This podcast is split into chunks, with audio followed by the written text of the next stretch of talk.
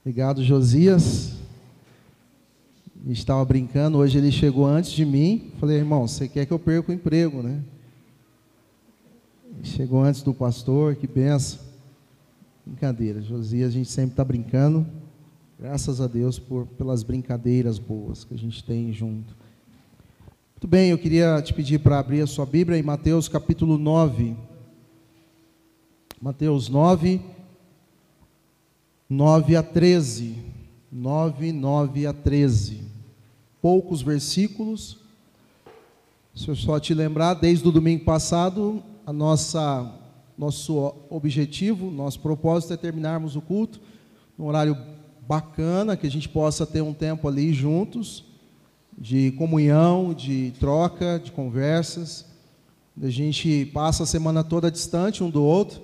Esse é o momento que a gente pode então estar juntos. Então eu estou sempre, a partir do domingo passado, terminando mais num tempo acessível, não mais cedo, mas num tempo que a gente possa fazer isso e ir embora para casa também com tranquilidade para preparar o almoço.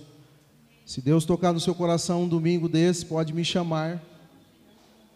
Amém, gente? Prepara lá e deixa Deus te usar. Toca. Toca, Senhor. Tá bom? Faz tempo, já vou fazer um ano aqui, Deus ainda não tocou.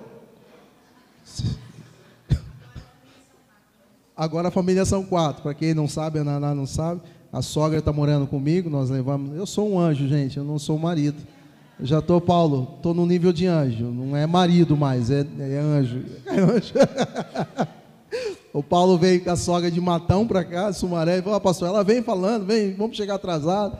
Né? Mas brincadeiras à parte, é, a gente está muito feliz poder estar juntos. Então, será um prazer ir almoçar na sua casa. Eu, você não vai ficar na mão, eu vou sempre levar um uma carninha, um refrigerante, um pavê. Então, pode ficar tranquilo. Vou levar quatro, mas vou levar também alguma coisinha. Né? Salada de alface que Samuel come, que se tiver só salada, ele só come salada. De tanto que gosta de alface.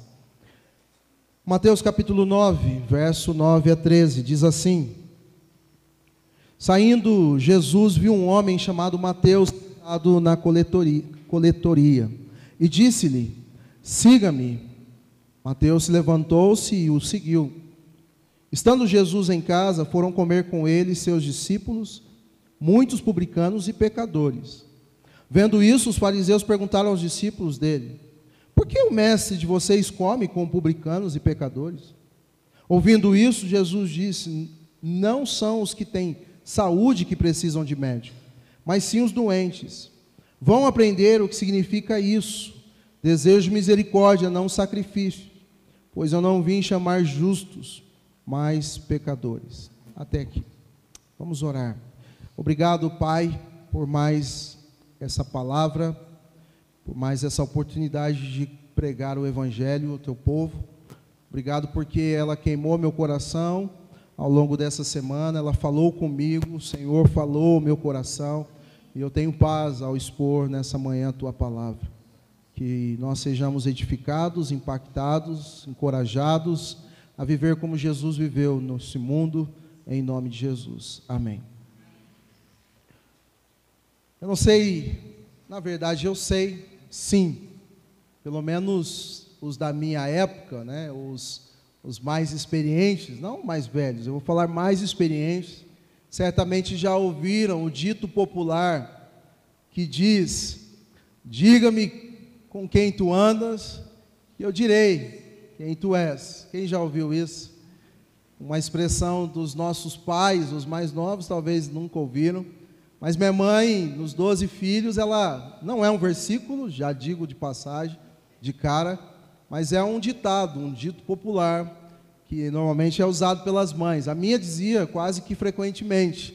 Eu nasci num bairro muito difícil, não sei quem conhece o Vila Costa Silva, e cresci ali, uma turma completamente de improváveis, de gente estranhas, de gente difícil. E eu cresci no meio deles. E a minha mãe sempre dizia, quando a gente voltava para casa: Cuidado, diga com quem você anda, que eu direi quem você é. Esse texto de alguma maneira, não com essas palavras, mas eu diria que se Jesus existisse nos nossos dias, seria essa ou esse o ditado que os fariseus da época, os líderes, os religiosos da época usariam para falar com Jesus. E eu diria que nesse texto ela se encaixaria muito bem, mas graças a Deus que não é essa a ideia.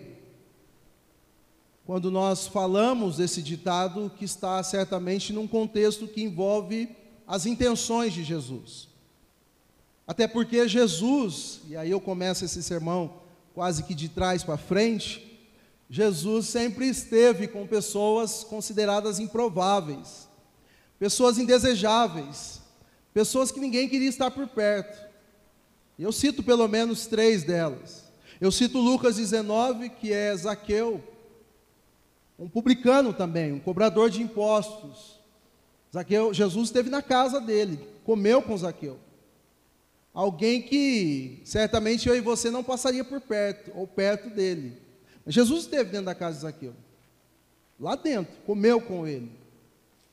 Jesus também esteve com uma mulher samaritana, em Lucas capítulo 4. Aliás, Mateus capítulo 4. Tá certo? Falei certo, hein, Marcelo? Não, João capítulo 4. Jesus esteve com essa mulher, completamente improvável, rejeitada, pela sociedade. Ela se via assim também, mas ele esteve com ela, aos olhos de todos, sem crise, sem problema de o que vão pensar de mim. E Jesus também esteve com uma outra mulher, aí sim, a mulher adúltera, que foi fragada em adultério, João 8. Depois que todos saem da cena, vocês conhecem muito bem o João 8, Jesus fica ali com ela, sozinho. Então, nunca teve problema em estar com pessoas que talvez eu e você não estaria. Eu almejo trazer aqui, levei em Matão uma ocasião para pregar o pastor Abelardo.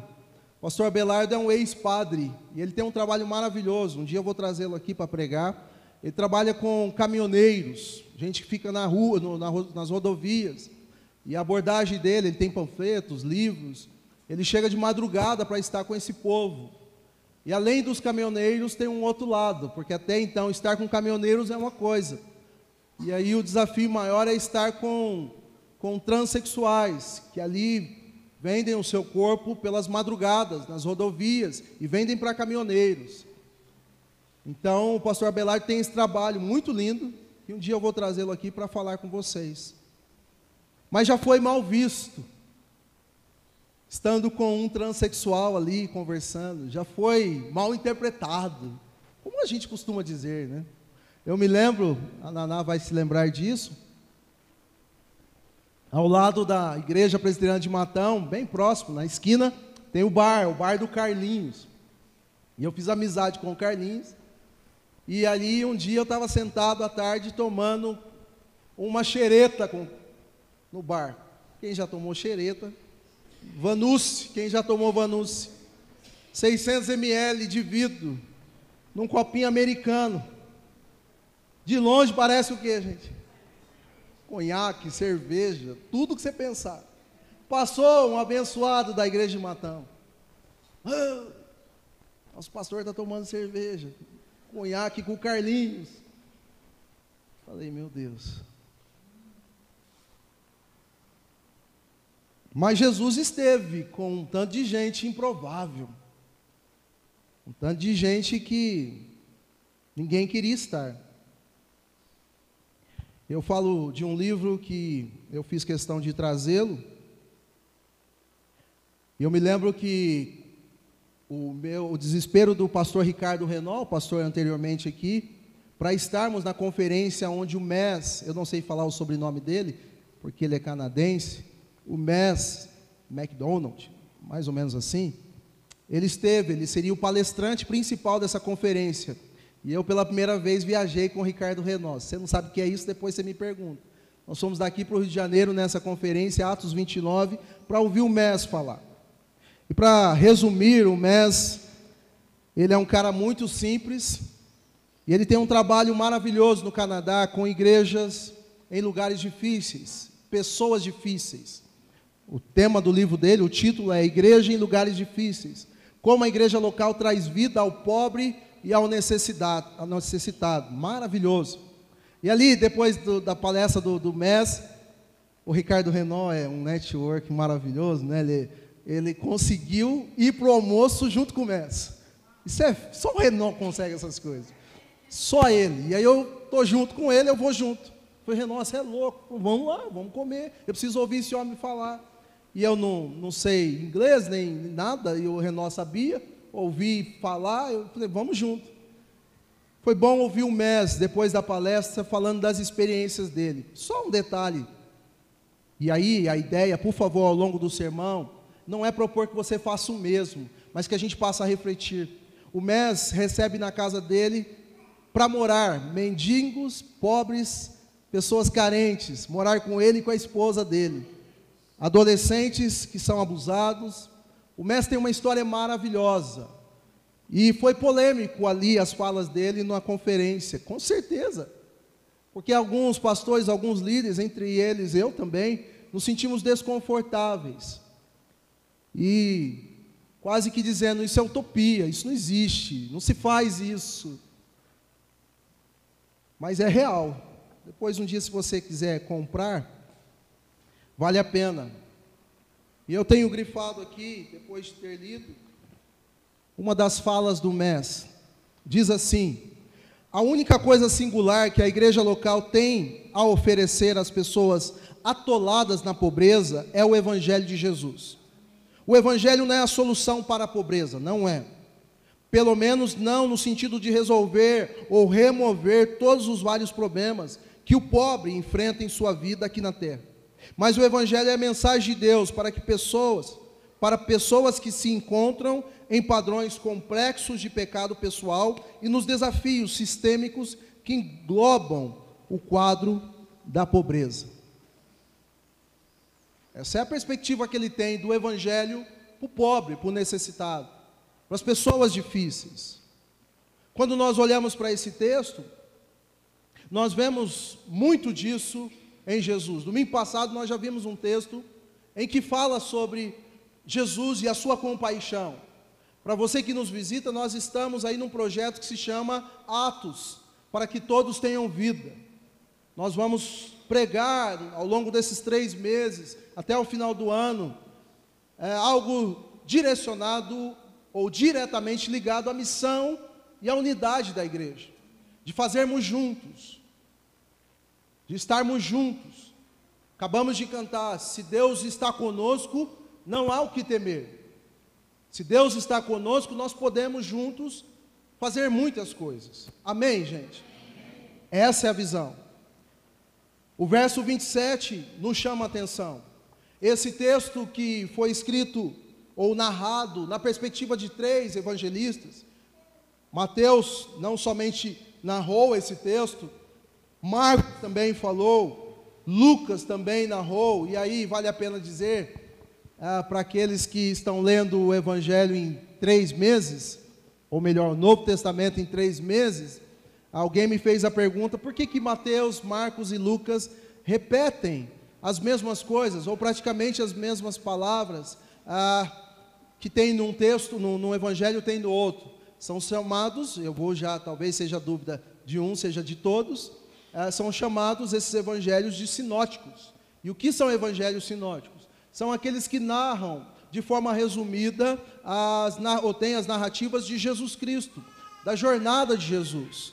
A palavra sinóticos vem de, uh, de uma palavra grega que se assemelha muito àquilo que a gente já está acostumado ali na Netflix da vida. Sinopse é um breve resumo né, do que uh, foi a jornada de Jesus, o ministério de Jesus e toda a perspectiva que cada um deles tem acerca do que aconteceu em Jesus. Então, é, a palavra já deixa muita coisa claro, que é um resumo é, de, do modo de ver um conjunto de toda a narrativa do, de Jesus Cristo, que envolve Jesus Cristo.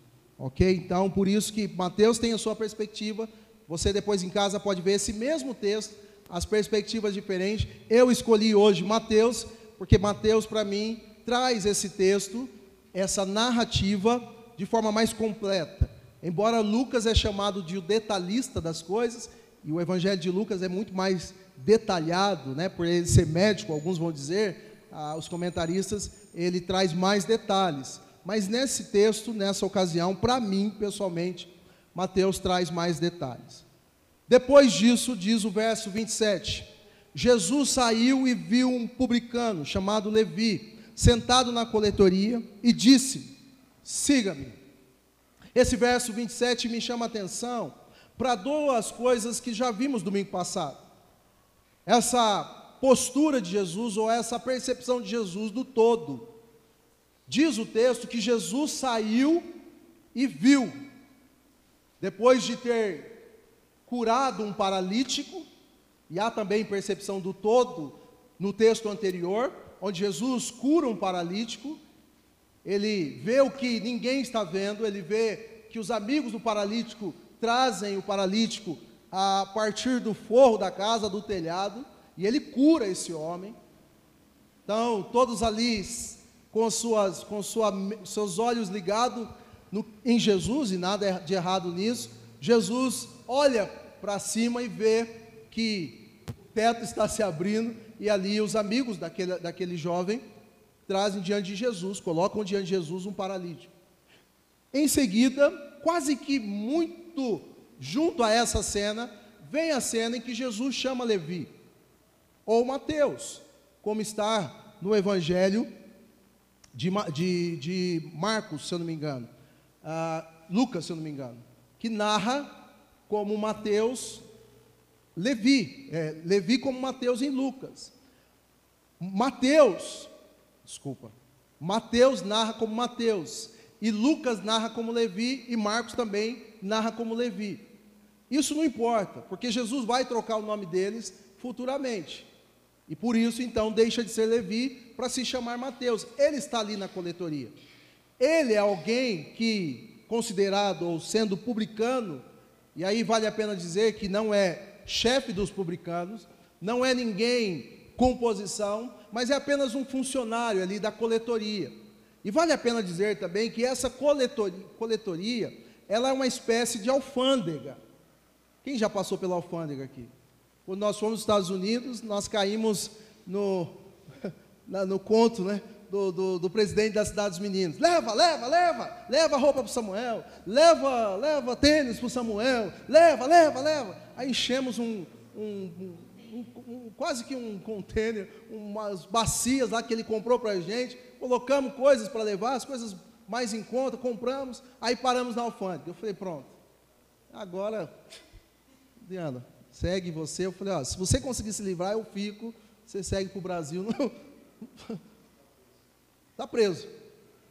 Aí os americanos, não estou entendendo nada que está falando. Aquele clima, eu só estava de olho. falei, se ele fizer assim, é porque alguma coisa, eu não vou entender o que ele está falando, mas se ele fizer assim, já o negócio vai apertar aqui. Não fez, graças a Deus. Aí foi indo, foi indo, eu falava, Jesus, cadê o Felipe para falar, traduzir tudo isso aqui? Eles mexiam. Hum. Meu filho, meu filho, tênis para o meu filho, não vou vender. Aí no final das contas, graças a Deus, está liberado. Graças a Deus. Mas foi um aperto, alfândega.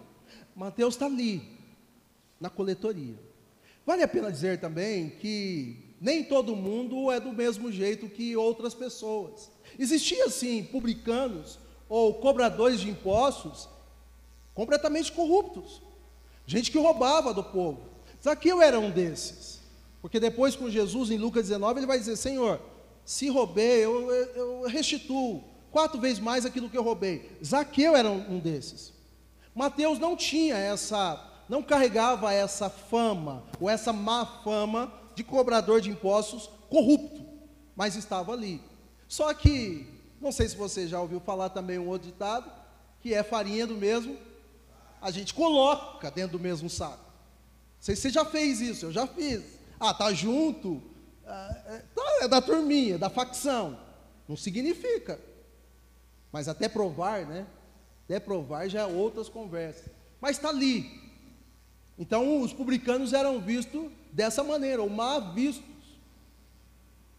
Jesus então tem aquilo que a gente não tem muitas vezes.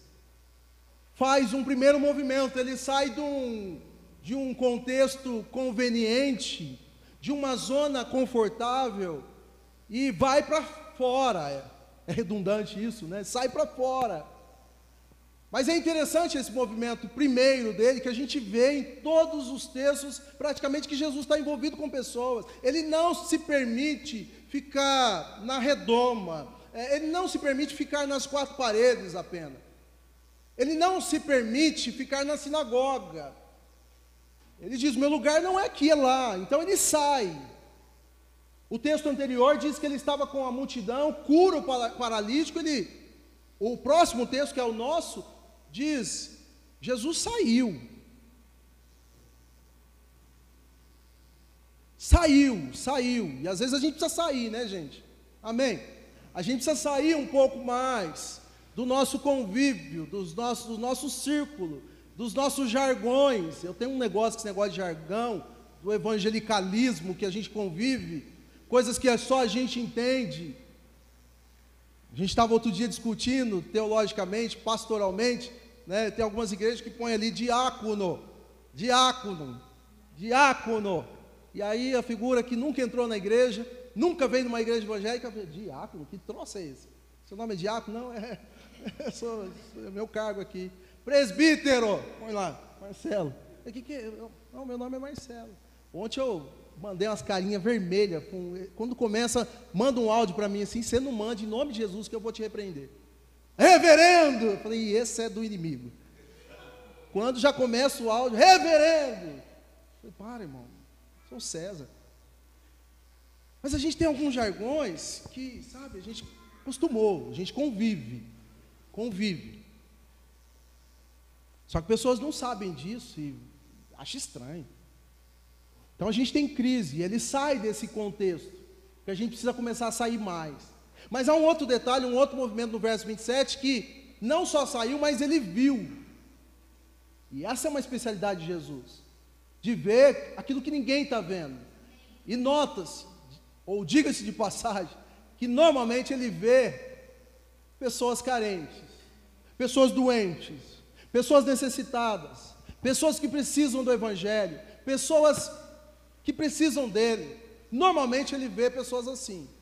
Embora os fariseus, ou na cabeça desses homens, equivocadamente, está que ele precisava ver eles, estar com eles, estar na roda deles, estar discutindo textos do Antigo Testamento com eles. Na cabeça desses homens, Jesus deveria estar com eles, mas ele está com outros, com outros que ninguém quer estar, e que eu chamo de improváveis, como Levi, como Mateus, se você preferir dizer assim, ali na coletoria. E a gente, eu faço aqui uma crítica para a igreja brasileira, isso não acontece na igreja presbiteriana de Vila Formosa. Calma, porque você não sabe o que eu vou falar, você segura aí. Eu falei para você dizer amém, mas segura. Mas a gente está vendo, e aí quando eu falo a gente, a gente eu falo a igreja brasileira. A gente está vendo tanta coisa que não deveria estar tá vendo. A gente está vendo a nossa conveniência, aquilo que nos agrada, aquilo que é confortável para nós e para minha família. A, a gente está vendo que a nossa igreja não tem isso ou não tem aquilo. A gente está vendo que os presbíteros ou o pastor da igreja não me visitou ou não foi até minha casa. A, a gente está vendo que o pastor não veio hoje de terno. Dá para você dar uma glória a Deus? e gravata. A gente está vendo, a gente está vendo tanta coisa. Mas eu estou estiloso, eu acho, né, Marco? A gente está vendo, vendo o que mais? A gente está vendo que a gente não deveria estar tá ajudando outras pessoas, porque quem vai me ajudar? A gente está vendo. A gente está vendo, por exemplo, que a gente não deveria ajudar as pessoas, porque a minha casa também precisa de reforma. A gente está vendo. A gente está vendo o nosso quadrado apenas, ou aquilo que os nossos olhos podem permitir ver. A gente está vendo o nosso umbigo Apenas. A nossa visão é tão limitada, ela não é abrangente. Mas o desafio da igreja é acordar, aí eu vou precisar do glória a Deus seu, é acordar todos os dias, eu e você, como discípulos e discípulos de Jesus, é acordar todos os dias e dizer: Senhor, abre os meus olhos para que eu veja aquilo que o Senhor está fazendo no mundo, a restauração que o Senhor está fazendo no mundo, para que o Senhor, como instrumento do Senhor, o Senhor me use para fazer junto. Senhor, abre os meus olhos para que nesse dia eu veja pessoas é, que precisam de ajuda e eu estenda a mão de alguma maneira. Senhor, abre os meus olhos para que nesse dia, no meu coração, venha alguém, ou na minha mente, algum nome de alguém da igreja que eu possa visitar, ou que eu possa pegar, pegar o meu telefone e fazer uma ligação. Ah, até porque, quando a gente fala disso, talvez a indagação seja: ah, mas eu, eu também preciso. Me desculpe, me desculpe, mas eu não consigo ver isso no Evangelho de pessoas que quando são inseridas no Evangelho ou abraçadas pelo Evangelho, fiquem com picuinhas ou coisas pequenas demais, coisas mesquinhas, para não viver o algo novo para a sua vida, porque todos esses que eu citei anteriormente, que Jesus esteve, há um eco que eu vou dar bem grande aqui, bem alto. Todos esses saíram depois de ter conhecido Jesus para levar o evangelho a outras pessoas. Vocês precisam saber do que eu conheci. Então não tinha, sabe, para mim, ah, não tinha meu quadradinho, agora eu conheci, pronto. É, não tinha, eu vou, agora eu cuido de mim, e, não, eu vou cuidar de outros. Vocês precisam saber de outras coisas. O verso seguinte vai dizer que Isaac, é, Levi, ou Mateus, que seja, tem um movimento interessante, eu antecipo esse movimento dele. Ele traz Jesus para sua casa para um jantar. E diga-se de passagem, note que o verso ainda diz: nessa casa, e Levi passa a ser então um agente missional maravilhoso. Ele traz para quem dentro da casa? Aí no texto: publicanos e pecadores. Você imagina essa cena? Só gente indesejável, só improvável, só casquinha de pescoço, só figurinha ou figuraça. Eu vim para cá pensando. Eu vim, eu vim para cá orando. E uma das coisas que veio à minha cabeça foi uma cena. Eu falei, imagine só se a gente visse Jesus nos nossos dias, na esquina. Eu vou falar de um nome, mas vocês podem pensar outros que vocês e eu julga é, completamente improváveis, gente que a gente não estaria no meio. Imagine só Jesus na esquina com Fernandinho Veramar conversando. Imagine, passa para sua cabeça. E eu vi, o que, que Jesus está fazendo com esse cara, não? Eu, hein? Encontrasse o Josi, Josi, você viu quem está ali na esquina? Quem? Jesus com Fernandinho Baramar. Só isso.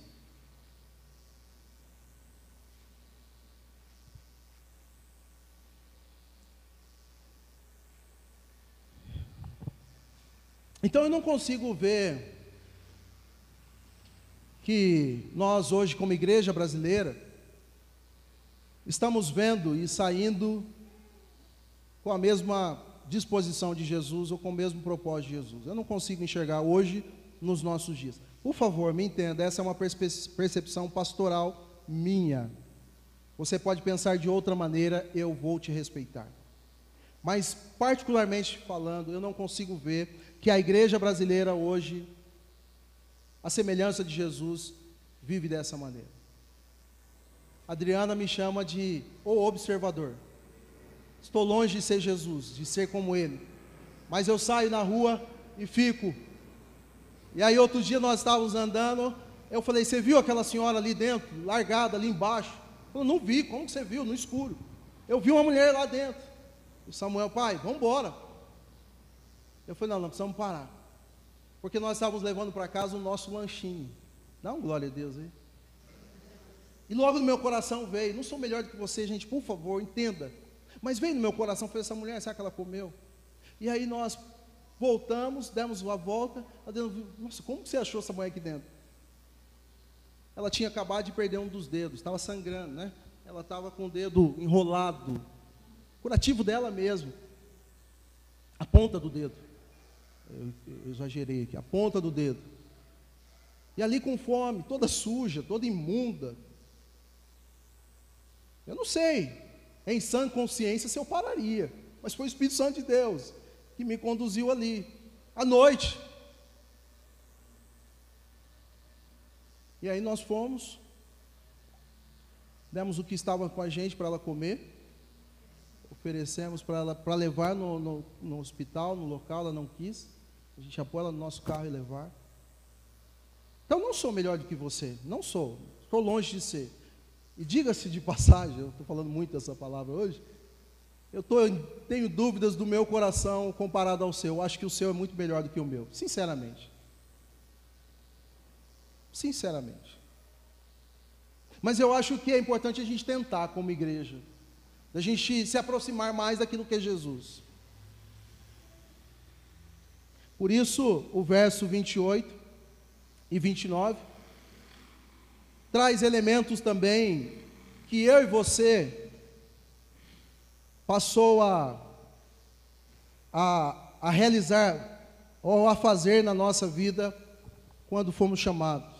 Mateus sentado na colheita, diga, disse Jesus, siga-me. Verso 10, desculpa, falei 29, 28, porque eu estou em cabeça em Lucas. O verso 10 de Mateus.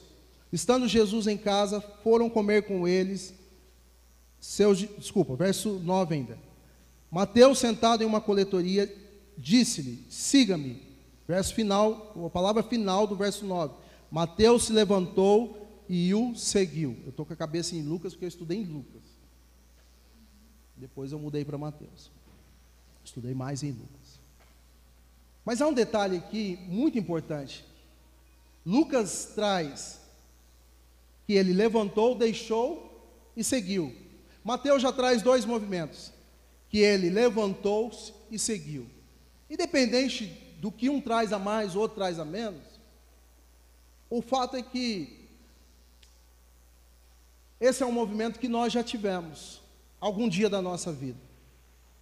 E é impossível, é improvável, diante daquilo que nós entendemos, da nossa teologia reformada, e muito mais do que isso, da teologia bíblica, sobretudo, do chamado graça irresistível.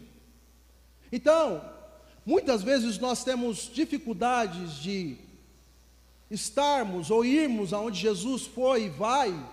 Muitas vezes a gente tem dificuldade de sair da nossa zona, do nosso contexto, de ver, as pessoas precisam do Evangelho, porque nós temos, infelizmente, no nosso coração, uma, uma ideia de que essas pessoas não vão aceitar Jesus de que essas pessoas apenas querem se aproveitar da igreja, de que essas pessoas carentes, e como chama o MES, pessoas pobres e necessitadas, apenas querem a, aquilo que vai encher a barriga delas, mas elas não querem o Evangelho. Isso não cabe a nós, isso não está nas nossas mãos, amém? Por isso, isso é responsabilidade do Espírito Santo. E eu vou dizer para você em alto e bom som que é impossível é impossível aquele que ouviu e a, mensa a mensagem do Evangelho, aquele que a mensagem entrou no seu coração e operada pelo Espírito Santo dentro dele, novamente eu repito, é impossível que ele não se renda a Cristo, o Senhor e Salvador. Porque isso aconteceu comigo e com você. Não há nada que nos impeça, porque essa graça esse favor constrangedor de alguém que morreu por mim e por você, nos constrange de tal forma que a gente se rende a Ele.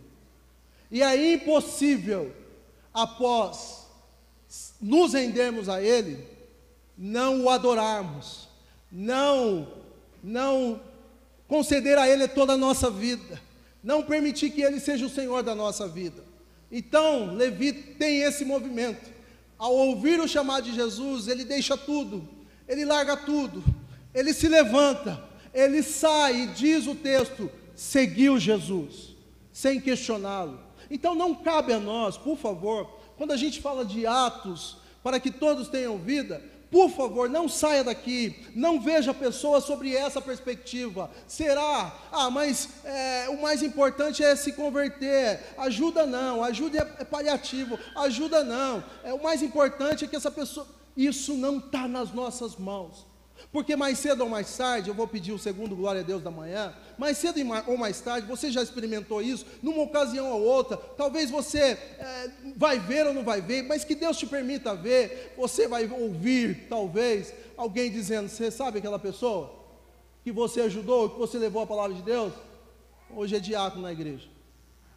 É, você sabe aquela pessoa que você julgou ser improvável? É, sabe aquela pessoa que você julgou que o evangelho é, para ela não seria adequado?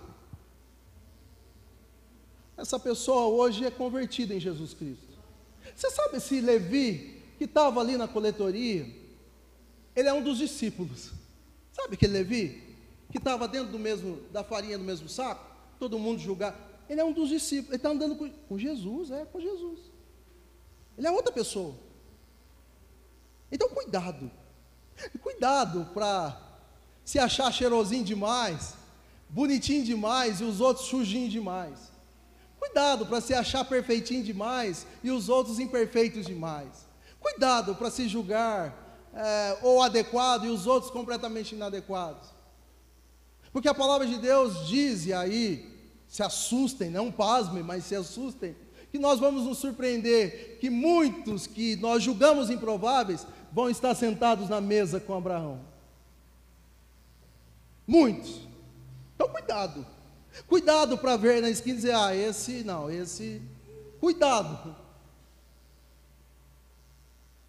A gente não parte para a missão com essa perspectiva. Amém, gente? A gente parte na perspectiva de que todos pecaram e destituídos estão da glória de Deus e precisam da glória de Deus assim como eu precisei um dia. Então ele oferece um jantar. A mulher adulta, o adúltera o adora. A outra se ajoelha diante dele. Não tem como ficar o mesmo quando alcançado por Jesus Cristo. Então a motivação da nossa igreja, de nós, cada um de nós, deveria ser se Jesus fez na minha vida, aí vale um espelho na mão, carregar. Se Jesus fez na minha vida, figurinha, vocês não me conheceram sem Jesus, vocês não têm ideia. No Costa e Silva, hum, eu só não matei. Dá um glória a Deus aí. Misericórdia, Marcelo. Vocês não têm ideia.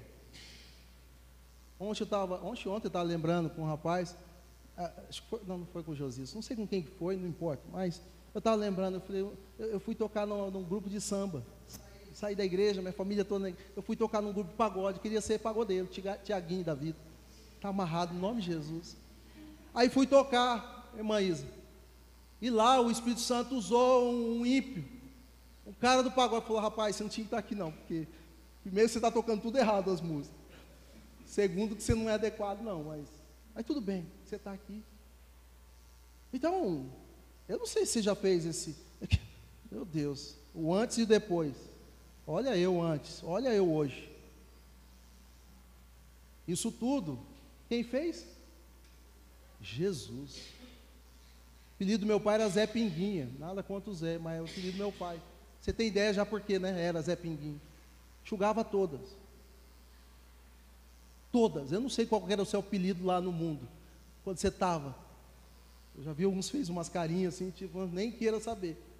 Mas é Pinguinha, que depois se tornou o pastor Oswaldo de Oliveira. Um homem de Deus. Mas que Jesus fez. Então não dá para a gente pensar o evangelho assim. É um improvável, deixa lá. Isso aí, pau que nasce torto. Hoje não era para falar. A igreja não fala isso, brincadeira. Mas isso não é um, uma fala nossa, é do mundo. Porque nós cremos no poder do Evangelho. Então não tem esse negócio de nasce torto, morre torto. No Evangelho não funciona isso. Amém? Ele sai. Vai para a casa desse homem. Aí, o clímax do texto, que nós chamamos na homilética e na hermenêutica. O clímax do texto é: agora Jesus está ali na casa. Lembra da pastor César no bar do Carlinhos? Mas os fariseus e aqueles mestres da lei, que era da mesma facção, diz Lucas, verso 10 de Mateus, estando Jesus, foram comer com ele seus discípulos e muitos publicanos.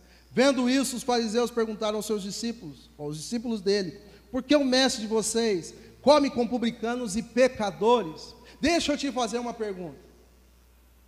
Aonde você acha que cristão deveria estar mais? Ou melhor dizendo, com quem você acha que cristão, discípulo e discípula de Jesus, deveria, nos seus relacionamentos, estar mais? Nós viemos de um tempo em que cristão andava com crente andava com crente. Era esse, essa era a nossa. A gente cresceu com isso. Então, imagine, não, não, não que andar com você. Mas há um detalhe importantíssimo nisso tudo, que andar é diferente de seguir. Completamente diferente. Influenciar é diferente de ser influenciado. Então Jesus tem clareza disso. Eu me lembro quando eu entrei na Coca-Cola, Coca-Cola vende cerveja, tem festas, e aí o, uma das perguntas era: ah, de vez em quando a gente faz uma festinha aqui e tal. Você pode estar porque você é cristão? Eu falei, poxa, não tem problema. Eu vou tomar minha coca, né, Marcelo?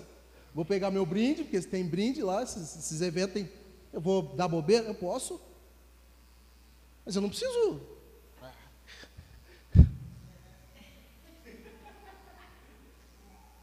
Nossa, você viu César? Aí na segunda conversa tem, né, Marcelo? Você viu César? Falou que era crente, mas tá lá. E samba melhor que todo mundo ainda. Quem já passou por isso? Está amarrado, em nome de Jesus. Eu já ouvi. Eu já ouvi. Você é crente? Se você for crente, vou completar que você já sabe. Até o diabo é. Completei. Você é, eu sou crente. Mas...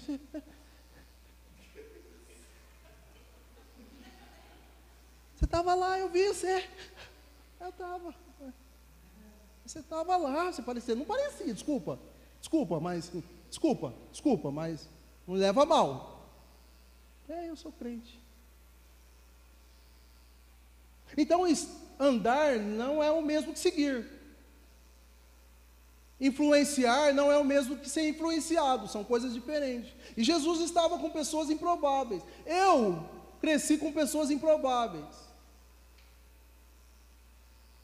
E há um detalhe: quando a gente chegava no vestiário, Paulo que joga futebol, a gente chegava no vestiário, eu e meu irmão jogava com a turma, a galera ali fumando e tal, aquela coisa, vamos, ah, tal, aquela coisa. Eles falavam sempre, o César e o Marcos, não vou falar o apelido, eles falavam apelido, eles não falavam bonitinho assim. O César e o Marcos estão aí, gente. Abaixa a bola. Ao palavrão. Acabava o jogo, pega, a gente gostava de tomar Fanta laranja, pega a Fanta laranja para os meninos, que era eu e meu irmão.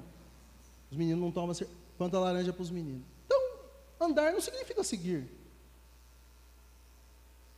O que, que eu quero dizer com isso? Pastor, eu desculpa, mas tem gente, o meu vizinho, desculpa, mas não dá para se me ver conversando com ele. Pastor, desculpa, mas lá no meu trabalho tem uma fofoqueira que não dá para se ver, vai achar que eu estou também. Né? Pastor, e, e aí vai. Não significa. Você está junto, você segue. As palavras de Davi, no Salmo 1, é de nós não sentarmos com ímpios, e não seguirmos os seus conselhos, é uma outra coisa. Não sentarmos com os zombadores, é uma outra coisa. Não tem nada a ver com levarmos a mensagem do Evangelho a pessoas que precisam.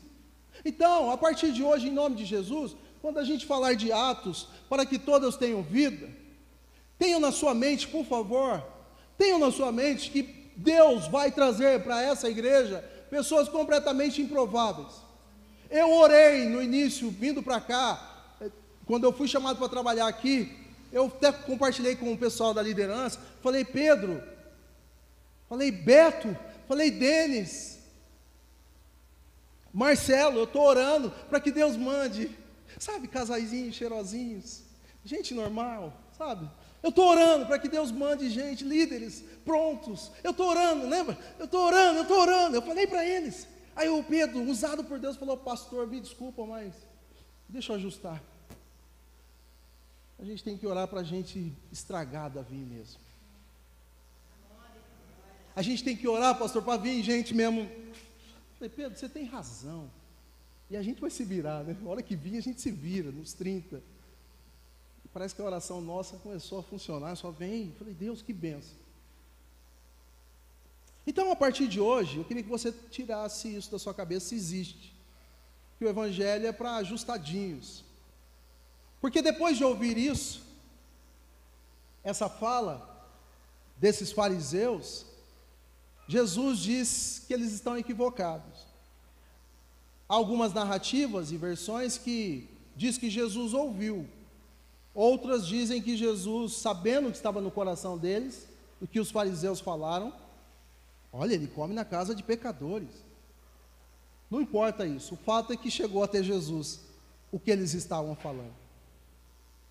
E o verso 12 diz: Ouvindo isso, Jesus disse: Não são os que têm saúde que precisam de médico, mas sim os doentes. O que o Pedro me disse. O que o Pedro me disse. São essas pessoas que precisam de remédio. Eu gosto de um comentarista, até escrevi o que ele disse, que Jesus veio para libertar os pecadores. Mateus compreendeu muito bem isso. Mas os fariseus e mestres da lei, que deveriam entender isso, deveriam saber disso, não compreenderam isso. Isso era para estar muito claro para nós. Para exagerar, não era nem para pregar sobre isso mais numa comunidade de discípulos e discípulas de Jesus. Isso é para ser a nossa vida. Cuidar de necessitados e doentes, ter o faro, sabe, como é que eu diria? Apurado de gente que precisa de Jesus. Isso era para ser a nossa vida. Ter os olhos ligados Há pessoas que estão enxugando lágrimas no ponto de ônibus. Isso é para ser a nossa vida. É, ter no nosso trabalho os olhos atentos.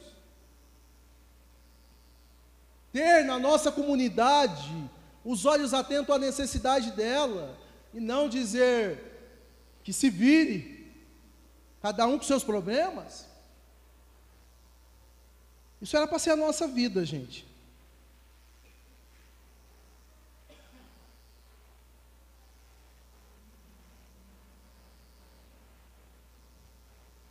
A percepção que fariseus e os mestres da lei têm com essa atitude de Jesus é que o contato com essas pessoas contamina. O contato dessas pessoas os denegrina. O contato com essas pessoas os rebaixa. Mas a percepção que Jesus sempre teve em estar com essas pessoas é que elas não contaminam. E aí ele cita mais à frente, Mateus capítulo 15, o verso 11. O que contamina não é o que entra, mas é o que sai. Então a nossa oração deve ser: Senhor, purifica o meu coração para que os meus olhos sejam puros. Eu estou contaminado. E, e eu digo mais: talvez eu seja pior do que essa pessoa que está o Senhor está comendo com ela na mesa. Talvez eu seja muito pior do que Zaqueu.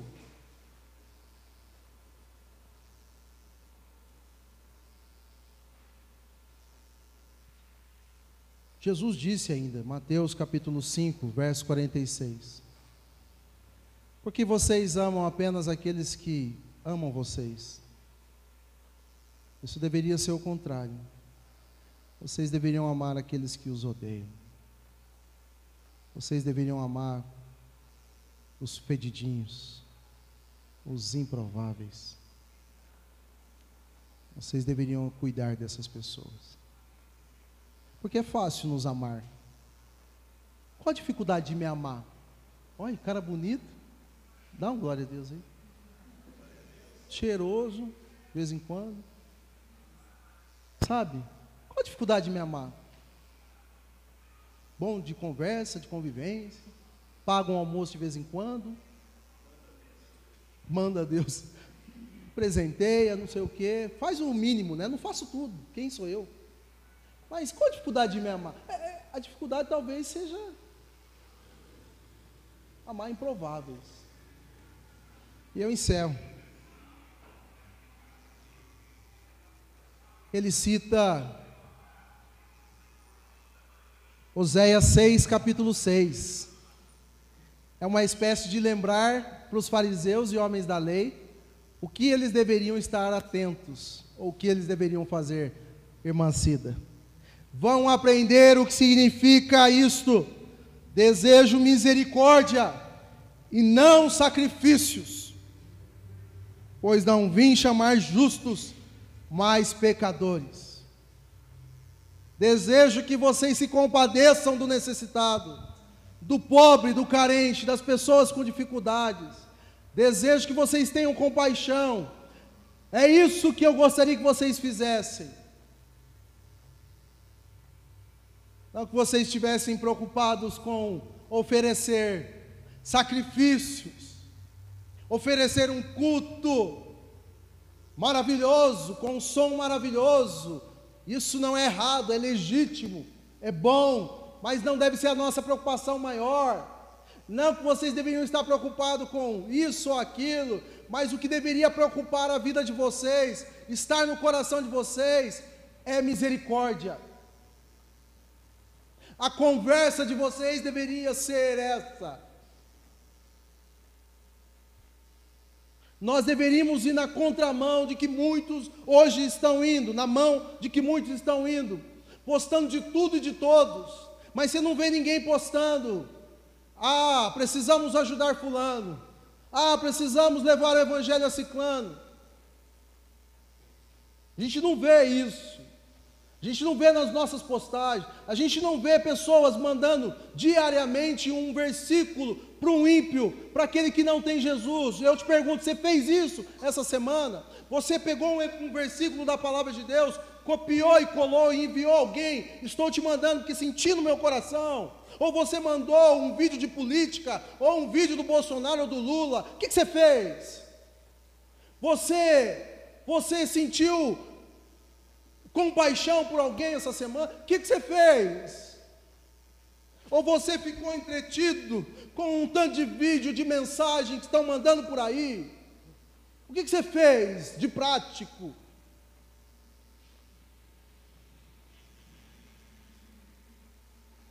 Você sentiu ou permitiu sentir no coração de levar algo para alguém, um pão, sabendo da necessidade daquela pessoa?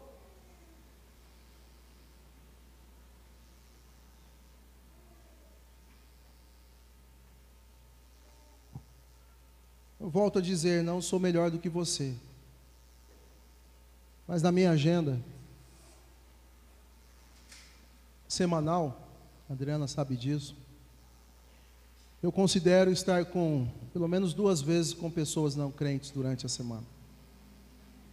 Essa semana eu já tenho um desafio grande de alguém que mandou uma mensagem para mim dizendo: Eu não acredito mais em Deus. Eu não sei o que você vai fazer no nosso encontro mas já te digo de cara: esse Deus da Bíblia, para mim já era. Eu vou estar com Ele.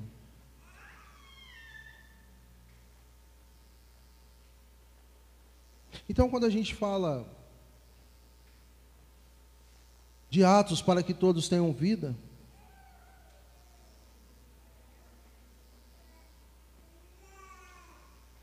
a gente compreende, por fim, que isso não é algo mecânico, não funciona assim, tá bom? Não funciona assim. Oxalá fosse assim.